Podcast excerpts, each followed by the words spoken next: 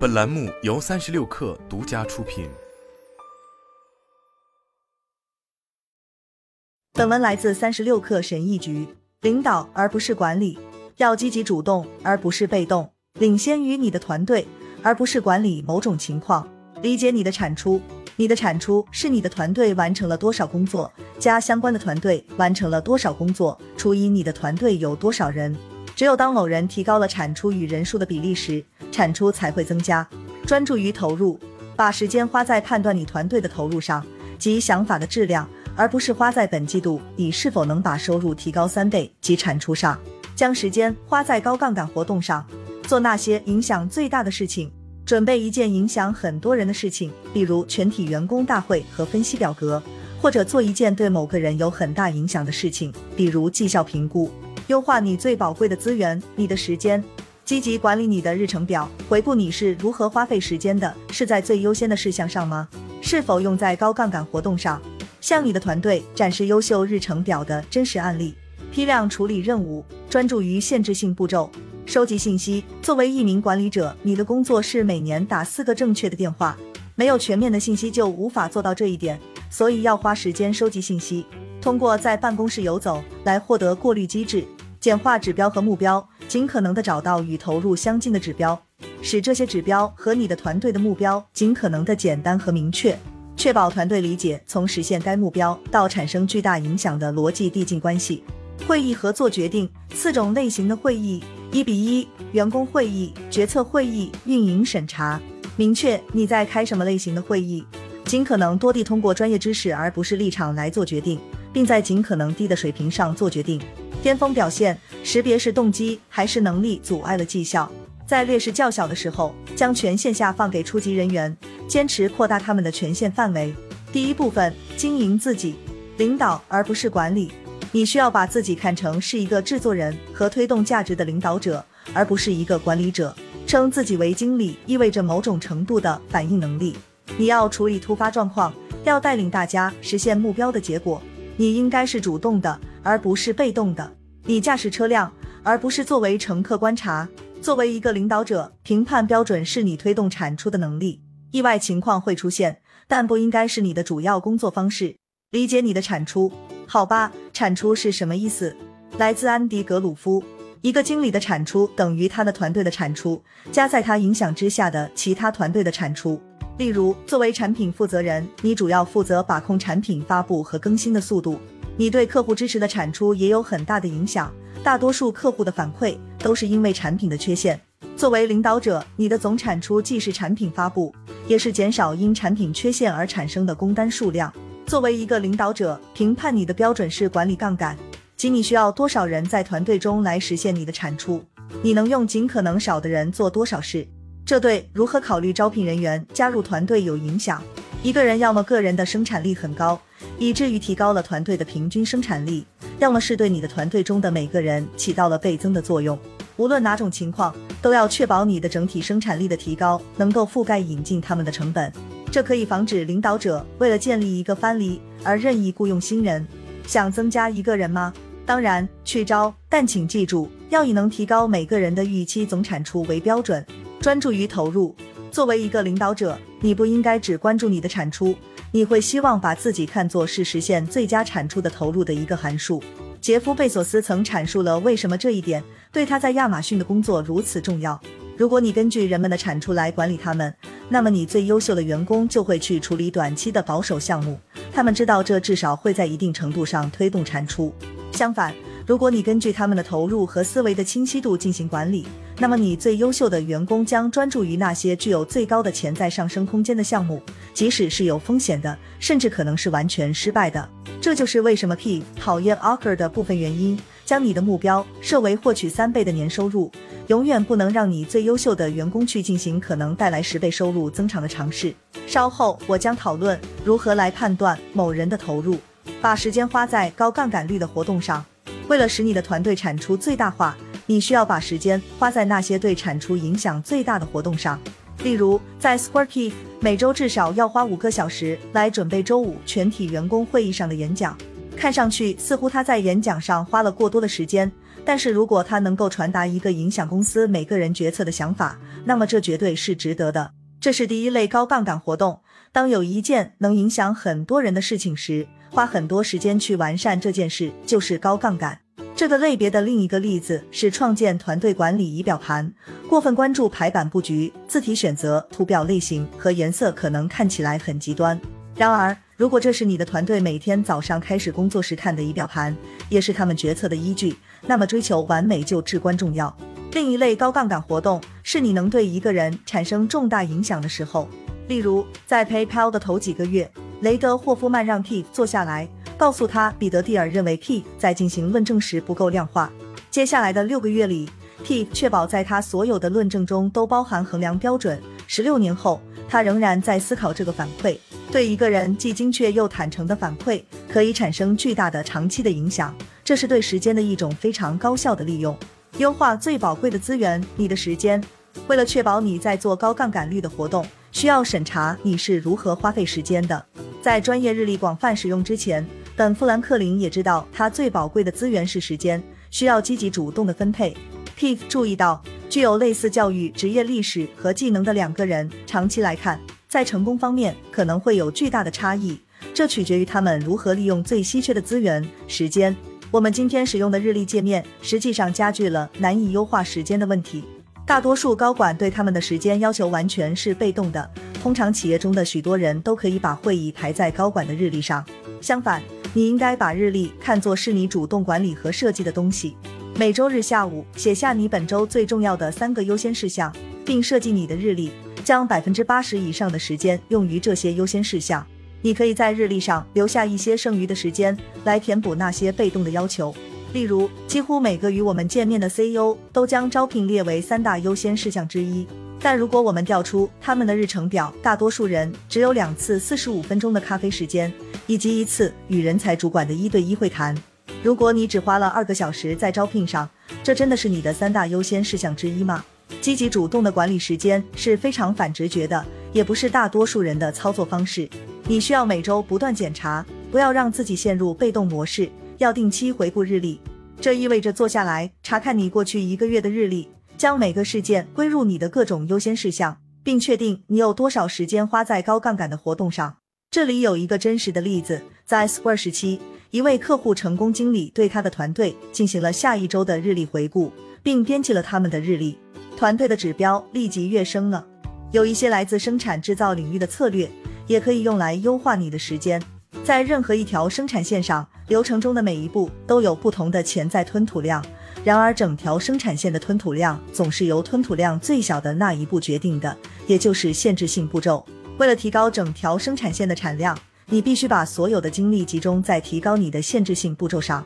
任何致力于改善其他步骤的努力可能会对你有帮助，但都不是很重要。确定你最优先考虑的限制性步骤，确保你有百分之二十至百分之八十的时间专门用于解决这个问题。制造业的另一个策略是将类似的任务分批进行。例如，在同一天接连不断的做所有的一对一的任务，这主要是因为切换环境对大多数人来说是非常麻烦的。保罗·格雷厄姆在《制造者的日程：管理者的日程》一文中对这一点做了最好的讨论。你必须在你的日程表上保留长段的不受干扰的时间，既为了深入思考战略，也为了准备那些能影响很多人的事情，比如在全体员工大会上的演讲。来自 Frank 的 Method 的 Colin 说。他每周四下午都会留出五个小时，团队中的每个人也应该能积极主动地管理自己的时间。要做到这一点，最好的方法之一是展示一个真实的例子，说明你的团队中有人在这方面做得很好。用日历向大家展示一个例子，并准确指出他们是如何安排时间的，然后让大家看看自己的日历，让他们分析自己的日历是否将任务分批进行了，哪些活动是高杠杆活动。是否有更有效的模式？你应该至少每季度和你的整个团队一起经历一次这个过程。第二部分，管理团队，收集信息。要成为一名高效的高管，关键在于在困难时期做出正确的决定。彼得泰尔曾说过，判断一位 CEO 的主要标准是每年做出四次正确的决定。这在没有获得所需信息的情况下是不可能完成的。你的大部分时间应该花在收集信息上，很多信息都是由你的直接下属提供的。然而，你收到的任何信息通常都要经过几层过滤，这种过滤并不总是正确的，所以你需要花时间在你的办公室里闲逛，在走廊上与人讨论，还应该与跨级别的人员会面，及那些直接向你的下属汇报的人，并直接从他们那里获得信息。你的目标是偶尔接触到公司的原始信息，进行检查，以确保没有人过滤掉一些实际上非常重要的东西。持续接收信息的一个好方法是让你的团队每周提交书面报告。贝索斯在亚马逊利用这一点很有名，他的备忘录有六页。通过写长文，你不得不澄清你的确切想法，而且会暴露出任何逻辑谬误。对于读者而言，大部分的好处实际上是来自于写作者，他们被迫理清自己的想法。而不需要读者去解读。例如，当我们的创始人和高管为会议准备董事会文件时，他们几乎总是在挖掘指标的过程中发现一些关于业务方面的东西。简化指标和目标，你的目标是将收集到的信息简化为几个关键的重要指标。这些指标应该在早期阶段能够预测团队的最终产出。理想的情况是，当他们开始偏离方向时，你有时间调整路线，并在影响产出之前解决这个问题。你还需要一个配对指标，以防止团队过度优化到单一目标。例如，如果你告诉工程团队他们需要每两周交付一次更新，那么你需要一个配对指标来衡量他们实际交付的功能数量。否则，他们肯定会每两周交付一次，但可能进行一些没有意义的产品的更新。P 在 Square 使用配对指标的经典例子是欺诈损失率与假阳性率。如果你像对待诈骗犯一样对待每个用户，让他们经受无数的考验和障碍，那么要确保用户不因欺诈而损失任何钱财是非常容易的。然而，这并不是好的用户体验。PayPal 通过优化一个配对指标，从而达到了良好的效果。除了指标之外，你还需要将团队的目标简化为一个单一的目标。如果你的团队试图关注所有的事情，他们就会什么都不关注。你还需要有一个简单的逻辑来解释为什么完成这个目标会给企业带来最大的变化。甚至有一些数据表明，每增加一个步骤，你就会损失大约百分之二十至百分之四十的团队绩效。这就是为什么花大量的时间来优化团队每天所看的数据仪表盘是如此重要的活动。